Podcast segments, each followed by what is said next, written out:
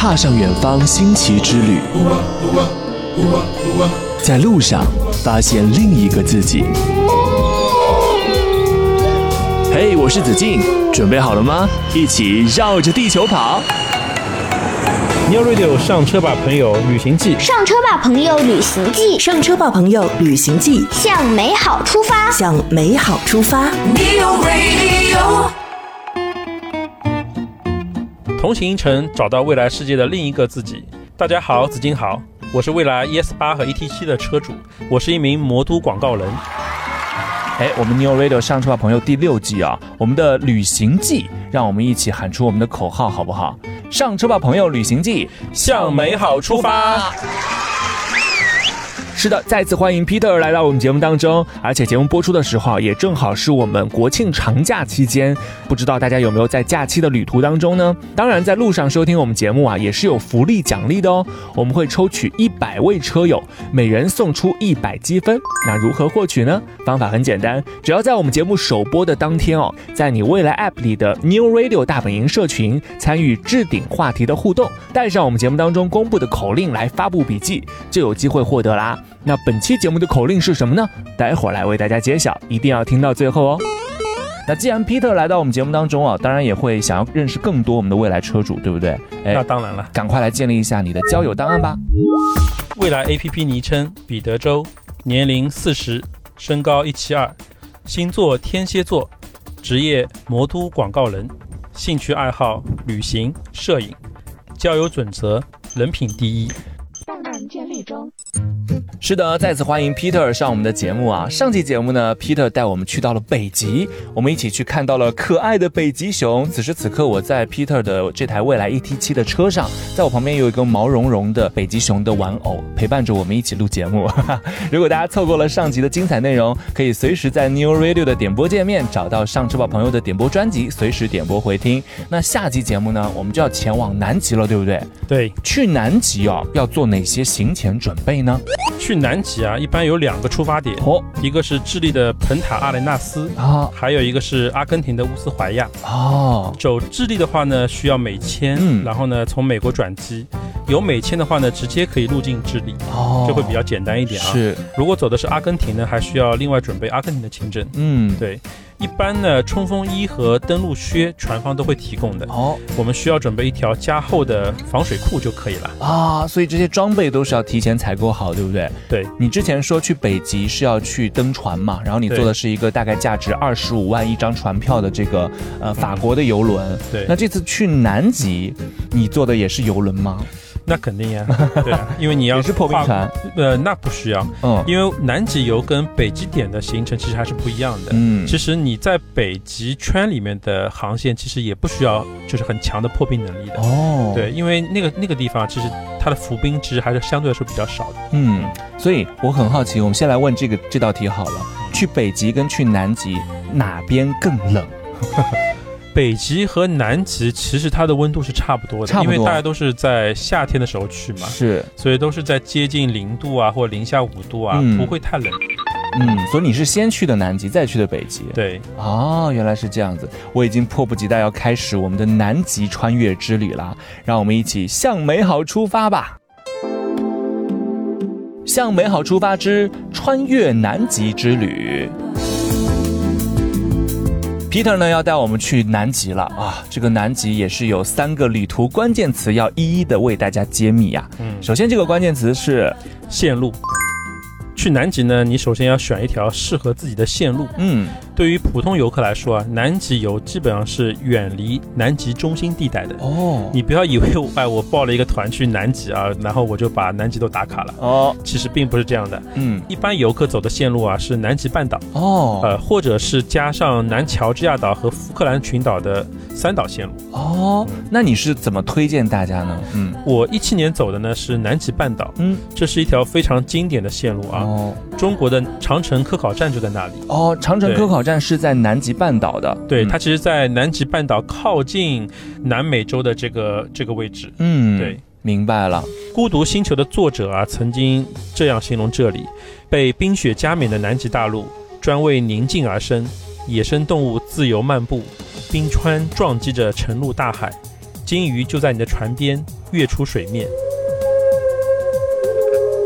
这注定是一趟终身难忘的旅行。哇，这是《孤独星球》的作者描写的画面，所以你当时在南极南极半岛真的有看到这些景象吗？有遇到鲸鱼吗？有遇到那边的动物啊，比北极要多很多啊！真的，对，有很多的鲸鱼，它会跳出水面，或者说把它的尾巴翻出水面。哦，真的，你看到过那种鲸落的画面吗？就是鲸鱼翻起，然后整个再落入海面。这倒没有这么这么这么 这么这么高这么高啊！对，但是你经常能看到这种它的尾巴巨大的尾巴从空中甩起来，然后落入水中，是非常漂亮的。是，对，在北极只看到北极熊嘛，对吧？对。南极的话，肯定会看到企鹅，这个我们后面再说，好不好？好。那除了企鹅跟鲸鱼之外，你还看到了哪些生物和景象？还看到了很多的海豹，还有海豹，对，它有漫山遍野的海豹，非常多的海豹。海豹也是在那个冰层上的吗？它有些是在冰层上面，就是两三只在一块浮冰上，然后在睡着懒觉。然后呢，有整片整片的海豹是在那个沙滩上吧，也不能说沙滩，就是那种岸边吧。岸边，对啊，会有海豹，海豹也很可爱哎。是是。那南极三岛的这个线路会有什么区别吗？因为你说有三岛嘛，嗯，对。呃，我走的那个南极半岛的行程啊，大概在船上时间大概是十二天哦，然后呢，费用呢差不多在十万左右。这个十万多是就是游轮的费用吗？游轮的费用哦，那比北极便宜很多哎。呃，那不是，因为我去的是北极点嘛。哦，你要去到北极点的，所以北极点的船票才会非常贵哦。你如果说只是在格陵兰岛啊，或者说斯瓦巴群岛附近巡游的话，其实也差不多的。所以你当时在南极是只去到南极半岛，大概十万块左右，对，没有去到南极点。哦，这个倒没有，嗯，因为南极点是非常难去的，而且它的而且它的价格是非常高的，就是是也是可以去，但是会很昂贵。对，你大概知道会花销多少？呃，我反正有生之年也是必打卡的，也还是会去的，对，一个必打卡的一个项目。哦，呃，去到南极点，呃，有两种方式，一种呢就是坐飞机，哦，直接飞过去，是飞过去，飞到飞到南极点。哦，那挺无聊的。那这种这种价格差不多是在十万美金左右。十万美金？对，我天哪，那大概要六十六七十万人民币，十几万吧？对。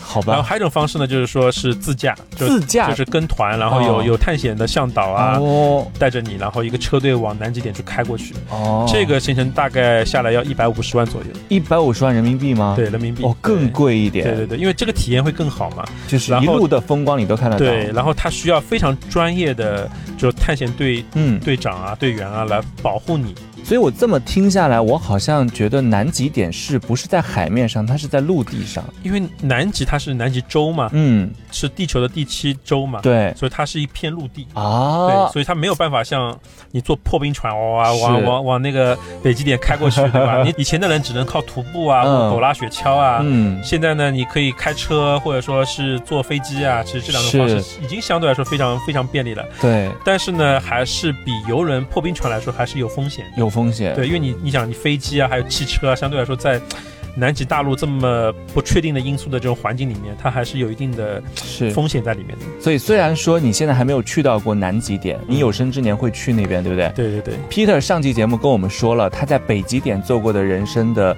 这个打卡的事情是寄了明信片，同时呢，我觉得一个很勇敢的行为就是跳了海，在那边冬泳。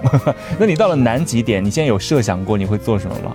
南极点的话啊，在那边啊，我其实到现在还没有去设想过要去干嘛。可能在计划出发的时候，那我可能会会去想一下，我在那边去做一些什么对什么设施。比方说啊，举个例子啊，如果有朋友一到啊，我们在那个南极点打个麻将啊，对吧？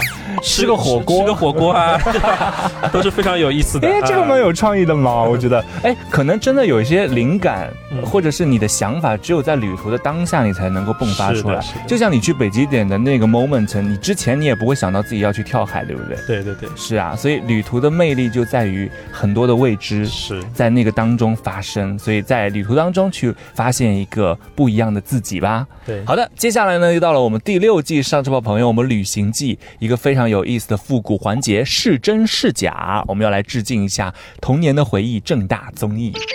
世界真奇妙，不问不知道。是真是假？嗯，好奇。是真是假？又到了大家来猜答案的时间了。接下来呢，请 Peter 来继续给大家出题，好不好？好。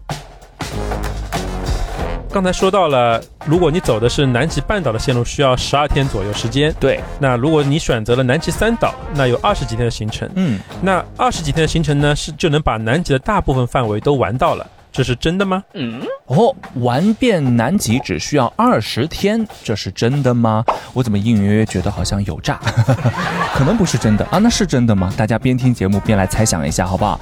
在节目的尾声会来给大家揭晓谜底哦。接下来我们继续我们的南极之旅，我们的旅途关键词二是船。南极刚刚也说到了，虽然它是一个大陆来的，对不对？南极点是个大陆嘛，但是呢，也是要坐船的。对，因为南极游啊，基本上是坐着游轮绕着那个南极的半岛或者嗯南极的三岛绕着岛来玩的，是，基本上不会让你去走到那个南极的陆地里面去。嗯，对，最多就是你可以上岸，上岸观光一下。是的，对，好，那选好了线路呢，我们要选一艘适合自己的船。嗯，去南极的船呢有很多，有小的一百个人到大的五百个人不等。哦，那他们是就是都有优缺点啦。是的，大船的好处呢，就是你可以想象它的房间会更大一点，嗯更舒服一点。是，然后它的公共的娱乐设施会更多一点，更齐全了因为你船大的话，它可能会有酒吧啊，是，然后有一些歌舞厅啊，有表演的地方啊。就像星级酒店跟民宿的区别了。对，那当然现在也有些小的船也是做的比较精致的啊，但是它的公共设施房间肯定是没有大船来的好了。嗯，然后还有一点呢，就是你大船啊，就是过德雷克海峡的时候相对会稳定一点。哦，德雷克海峡是不是比较有风险的感觉？德雷克海峡呢，其实它是地球上啊嗯，最宽的，然后也是最危险的一个海啊，峡。很危险。它是连接了南美洲，像智利和阿根廷的最南，嗯最南端，对，跟南极大陆的之间，它叫德雷克海峡。是不是海风很大？对，轻轻松松上十几米，海浪，天哪！所以那个时候大船就会相对稳一点，只能说相对稳一点。相对稳一点。小船呢会晃得更厉害一点啊。所以你在过德雷克海峡的时候，你有晕船吗？其实我们在进入德雷克海峡之前呢，嗯船方他都会发那个晕船药，哦这个不需要你自己带，因为它啊必备的这个必备的每个人都要吃。是，然后然后吃了以后呢，也也有些人他会晕船。嗯，然后下午还好一点，就会有一点点感受啊，就我们就躺在床床上床上，摇摆，然后在那边跟着那个海浪一起摇摆，是是然后你能听到那些玻璃啊、碗啊，咣就掉地上啊，那会发生这种事情。这个时候呃 BGM 特别适合来一首汪峰老师的《我们一起摇摆》让我们一起摇摆。那首歌是，就百分之九十九的人啊，据说就过德雷克都会晕船，啊。但是呢，也有百分之一的这种体质天很好天生的牛人啊，还在过德雷克海峡的时候，他还会去健身房去健个身啊真假的？所以当时摇到吐了吗？你 我我倒是没有吐了，但是会感觉到有点难受。对，因为而且你过德雷克海峡需要两到三天的时间，哦这个时间非常长。是的，我们轻轻的一起摇摆。所以呀、就是你刚刚说到了嘛，每艘船每批次上岸的人数是不能够超过一百个人的。那两百个人的游轮，那就得分两批次上船了，对不对？所以五百个人你得分五五批次。次，所以说你坐小的船呢，你可能过海峡的时候会难受一点，嗯。但是你到了南极呢，就风平浪静了。小船的话，上岸的时间会短一点；大船的话，就是会稳一点，但是上岸的速度会慢一点，对不对？。对对，好，那你怎么推荐给大家呢？我们到底是坐小船还是大船呢？嗯，如果说啊，出行的时候有老人、小孩的话，嗯，那我是建议还是大一点的游轮稳会当一点比较好。会会方便一点啊，因为它的设施对老人、小孩都会友好一点。哎，对，那如果说你是一个以探险为目的的啊，哦，你想看的更多一点，嗯，想走得更远一点，是，那我是建议是一百或两百人的小船。哦，更刺激一点，对对对摇摆的兴奋感更强一点。对，当然你主要还是为了你能够在岸上观光的时间会久一点嘛。哎，没错，给自己留下了更多的上岸观光的时间，所以对大家可以做一个取舍啊。那这个对游客身体素质有没有一些要求啊？呃，这倒没有，因为我们去的时候啊能看到六七岁的小孩，嗯然后也有七八十岁的老人都有。哦，所以说，其实这个行程啊，只要中间最难受就是刚才说的德雷克海峡嘛，是，就你会有晕船。嗯，其实你过了这个晕船的这一段时间，你其实，在南极的游玩啊，相对来说都是比较安全的。嗯，那那边的气温会很冷吗？你要大概穿成什么样？其实倒没有你想象中那么冷，因为嗯你一说到南极啊，就想到哇零下四五十度啊什么的。对其实这种只会发生在极夜的时候，就南极的冬天。啊，那个时候真的是会非常冷，大部分的科考站的人都会逃走，包括包括企鹅都会逃走。哦，企鹅都不能够待在那里。对，零下多少度啊？零下一百多度吗？那没那没有五五六十度吧，五六十度因为我在家里面，我也会就是会去搜一下南极洲的那个哦。温度啊，嗯，零下五六十度是有的。所以当零下的时候呢，它海面都结成冰以后啊，那那些企鹅它就开始往那个北方走了，啊，他们也会迁徙的，它也会迁徙，不然它也受不了啊。是的啊，原来是这个样子。我本来以为企鹅非常抗冻哈，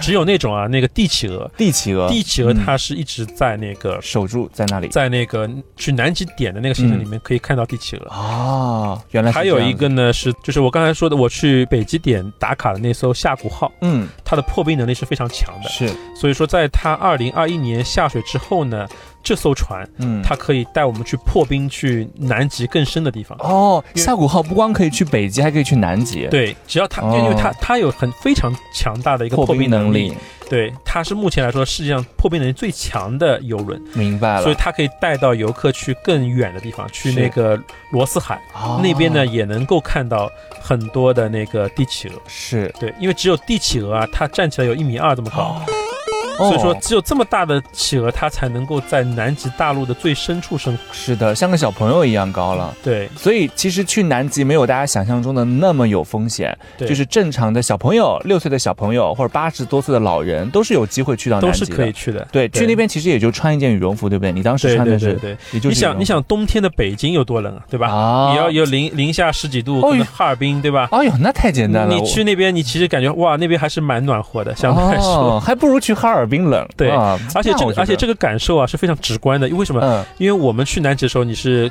就是在国内是过年嘛，是那你也是穿着羽绒服，对吧是？的，然后你跑到南极一看，哇，一推开一看，这个温度好像比跟上海差不多嘛 还。暖和一点。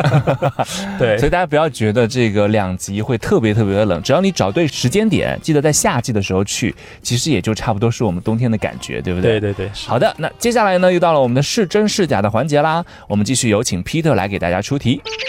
世界真奇妙，不问不知道，是真是假？嗯，好奇。刚才说到了德雷克海峡非常的危险，嗯浪也非常的大。嗯，那我们也可以选择坐飞机飞到南极半岛，然后呢再登船。哦这样的话呢，就完美避开了晕船了。哦，也就是说，这个德雷克海峡这个海浪太大，我们靠飞的能不能飞越过去？那应该是不在话下。飞机多高啊，对不对？哎，我看到了 Peter 邪魅的一笑，我不知道这个答案是什么样的。我们最后再给大家揭晓，大家也可以一起来思考一下，好不好？好，我们继续我们的南极之行，接下来旅途关键词来到了第三个，第三个就是我们大家非常喜欢的，企鹅哎，来到南极呢，最主要的目的啊，就是看这里的特产腾讯 QQ 啊，是同一企鹅了。是你别开玩笑了，是同一个企鹅吗？不一样，对不对对啊？，全世界呢大概有十七种企鹅，你算进了那个 QQ 企鹅了吗？没有。那倒没有。对，大部分呢它都生活在南半球了。嗯，企鹅的性格啊，它憨厚大方，是一点都不怕人哦，它不怕人的，对，它不像北极熊一样的会对人产生好奇吗？北极熊它是会来攻击你，它会攻击的。那肯定。企鹅就是旁若无人，你想，北极熊在这么大块北极，它很少能看到生物啊，啊对？吧？难得有人送上 送上餐来，对吧？他想说这块肉好不好吃啊？那对呀、那企鹅应该是不食肉的吧？呃，企鹅它其实也食肉的，也食肉它主要是吃南极的磷虾，哦，还有一些小。鱼。它对人类不感兴趣，它看到人类，其实感觉就你不存在一样，啊它一点一一点都不关心你。明白了，嗯你到了南极以后呢，经常能看到漫山遍野的企鹅，啊就是几万、几十万的企鹅密密麻麻的，密麻在那个山上面。哦，对，这个不像北极熊，你要寻找或等待时机，是的你就是一定会看到。对，所以说带小朋友啊，我是建议先去南极看企鹅，因为是因为小朋友他对动物会非常感兴趣。对，小朋友很喜欢企鹅的。，对，那边动物又非常的多。哎，对，不像去北极点，你是为了一个打卡嗯为目的啊。是，不过呢，普通的行程啊，就刚才说到南极半岛和南极三岛呢，只能看到一些体型相对较小的企鹅，哎，比如阿德利企鹅啊、嗯巴布亚企鹅啊。哦，对，最多呢还有个第二大的王企鹅在那个三岛那边能看到啊。哦，如果你要看体型最大的帝企鹅，就要刚才说的要去南极点的行程，嗯还有那一米二，对不对？刚下水的那个下谷号，是的，是的，，可以去看到帝哦企鹅。好的，明白了。原来企鹅也是不止一种一个品种，它有不同的大小，然后长相的企鹅。对，都不一样。对的，那我们可以就是下船摸摸它们吗？嗯，根据南极公约啊，嗯为了防止人类把病毒带给企鹅嘛，啊所以我们要跟企鹅保持五米以上的距离。啊，记住啊，五米以上的距离啊。嗯，对不过如果企鹅它自己啊，真的对你感觉好奇啊，它喜欢你，或 或经过你啊，是就是你不动也是可以的，哦但是你不要去伸手去摸它。哦，对你可以它会攻击你吗？嗯，不会不会，企鹅它会当做你不存在，很温顺真的是旁若无人。哦，对，它就自己走自己的路。刚刚你说了不能下船去摸摸企鹅，要跟它们保持五米的距离，但是我们可以嗯带一些零食给它们吃吗？那 那当然不行，也不可以啊。对对对我们带一些小虾米也不可以给它们吃吗不可？以不可以，就是不能跟它们有任何的一个接触，啊或者说喂食。是破坏了生态啦。刚才有说到嘛，就是我们留下的只能是脚印嘛，对啊，带走的只能是照片。对 对，还有回忆，大家记住这个口号，我们留下的只能是脚印。脚印，带走的只能是照片，好不好？所以刚刚子敬叔叔是做了非常不好的示范，哎，我是故意的。各位小朋友，千万不要跟企鹅亲密接触，也不要给他们吃零食哦，好不好？零食还是留着自己吃。好了，那接下来呢，又到了是真是假的环节啦，我们继续请 Peter 给大家出题。上一季啊，我们说到在北极经常能看到北极熊妈妈一个人带着北极熊宝宝，对，那北极熊爸爸呢只管生不管养，非常渣男，但是呢，企鹅爸爸呢就绅士多了。哦，企鹅爸爸是暖男来的 企鹅妈妈它产完蛋之后呢，它就其实就离开去休养了。哦。那孵蛋的重任呢，是由企鹅爸爸来完成的。哦，哎，这个很有意思。南北极的差距这么大吗？南极的男人跟北极的男人就是不一样，是这个样子吗？所以孵蛋的重任是由企鹅爸爸来完成的，这是真的吗？是真是假？答案揭晓时刻。是真是假？揭晓时间，没错，我们还是倒叙的给大家来揭晓谜底，好不好？刚刚说到了这个北极熊啊，公的北极熊是渣男啊，那南极的企鹅爸爸呢就是暖男，因为孵蛋的这个任务啊是由爸爸来完成的，这是真的吗？这是真的。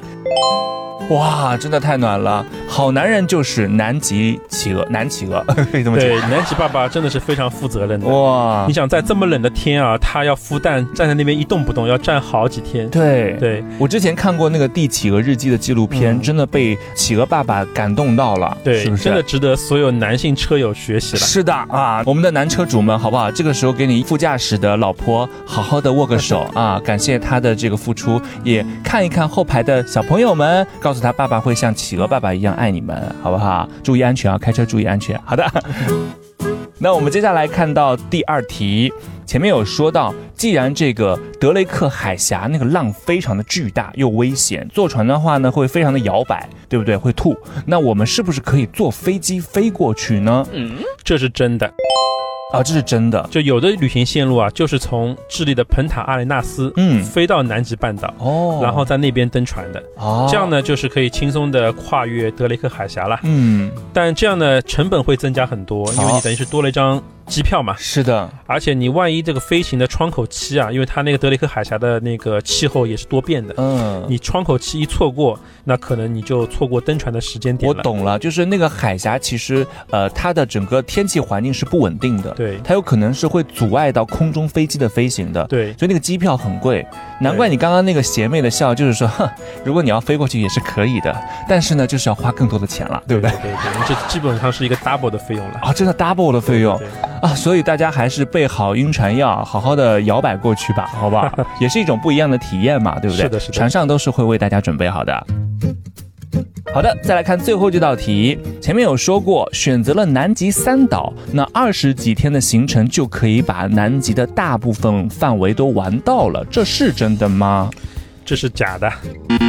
哎呀，那二十多天是玩不了这个南极的，对不对？对，因为南极三岛啊，包括南极半岛，嗯它只是抵达了南极圈的一个皮毛。啊，对，因为我们刚才也说到过，北极圈它其实是北纬的六十六点几度嘛，是那南极圈其实它也等于就是南纬的六十六点几度，哦所以说它离南极点九十度其实还差了蛮远的。哦，所以你只是到了南极的一个皮毛的一个地方。嗯，对，只有科考队还有极少数的探险队员、探险的游客才有机会进入到南极洲的中心地带是的，Peter 就希望有生之年能够去到南极点。啊。这个是一个，也是一个人生愿望清单吧。你现在有在规划当中了吗？目前还没有。还要再做好几年的准备，是不是？对对对，先把地球其他地方先再玩一玩吧。好的，那最后如果你去到了南极点打卡完了之后，再来上一期我们上车吧朋友，好不好？那肯定。好的，谢谢 Peter。上车就听 Neo Radio，我是未来 ES 八和 ET 七车友 Peter 周。子敬主持的上车吧朋友节目已经制作播出了一百多期，邀请了六十多位优秀的未来车友上车。往期节目同样精彩，欢迎大家在 Neo Radio 的点播界面随时点播回听，让我们一起解锁更多的宝藏车友吧。真的非常感谢 Peter 今天精彩的分享啊！我相信很多未来车友应该跟我一样吧，希望有生之年可以有机会去到南北极，留下自己的足迹。如果大家在准备行程的过程当中遇到需要请教的问题，是不是可以来找到 Peter 老师呢？当然没问题啦，联系我的方法很简单，只要在未来 APP 里面搜索我的 ID 彼得周，关注我，或者在任意一篇帖子下面留言，提醒我互关大家就可以啦。当然，在这个时候呢，我也要来公布一下本期节目当中的口令啦。我们本期的口令就是朋友。哎，大家记得在你的未来 App 里的 New Radio 大本营社群参与置顶话题的互动，带上口令“朋友”就可以参与抽奖，赢取一百未来积分啦。总共有一百分要送给大家哦。当然，除了未来积分哦，我知道 Peter 也有特别为大家准备礼物，是不是？我给大家准备了三只可爱的北极熊北极、啊、真的假的？真的真的北极熊，假的北极熊？玩偶了。啊、是我们的公仔啊，就是今天一路都在陪伴子敬录这期节目的这个非常可爱的北极熊公仔，就在我的手上，大家看不到啊，但是呢，大家可以获得它。方法很简单，只要在我们节目上线之后，来到子敬未来 APP 的首页推文，参与到我们尾巴上面的这个留言互动啊，就可以有机会获得这个北极熊了。总共有多少份？三份，三份北极熊的公仔，希望能够获得它的是你哦。那节目的最后呢，我还是想请 Peter 再来跟我们大家分享一首你这次在南极之旅的这个旅途当中听的一首私房歌，好不好？好，我推荐的是严贵的《再回首》。啊，这是一首非常经典的老歌，原唱是姜育恒老师。你听到的是这个新人的版本，哎，对，再回首，云遮断归途。嗯，首先这个歌啊，非常的有味道，嗯像一个沧桑的男人唱出来的有故事的一首歌。哦，所以在南极啊这个环境啊，你在一个世界的最南端，对，那你再听这首《再回首》，你哎呀，你去看看自己的过往啊，是。或者再回首看看北方的上海啊，北方的中国啊，嗯。对吧？就这个感触是非常深的。就觉得自己这一路走来很不容易，是。我都来到了南极点了，人生的这一路，呃，坎坎坷坷也都这样过去了，风风雨雨，自己现在也不是曾经的少年了，是这样子的感受吗？对对对，但是会觉得一切都那么的美好，未来又可期，所以再回首也是为了更好的继续向前行，对不对？是的。嗯，就像我们未来一样，未来在路上，我们未来一直在前行。好的，我们就来听听这首陪伴 Peter 在南极之旅的这首歌《再回首》。也谢谢 Peter 做客上车吧朋友啦。再回首，背影已远走。再回首，泪眼朦胧，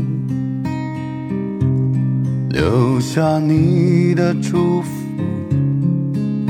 寒夜温暖我。不管明天要面对。多少伤痛和迷惑，曾经在幽幽暗暗、反反复复中追问，才知道平平淡淡，从从容容才是真。再回首，恍然如梦；再回首，我心依旧。只有那无尽的长路伴着我。再回首，恍然如梦；再回首，我心依旧。只有那无尽的长路伴着我。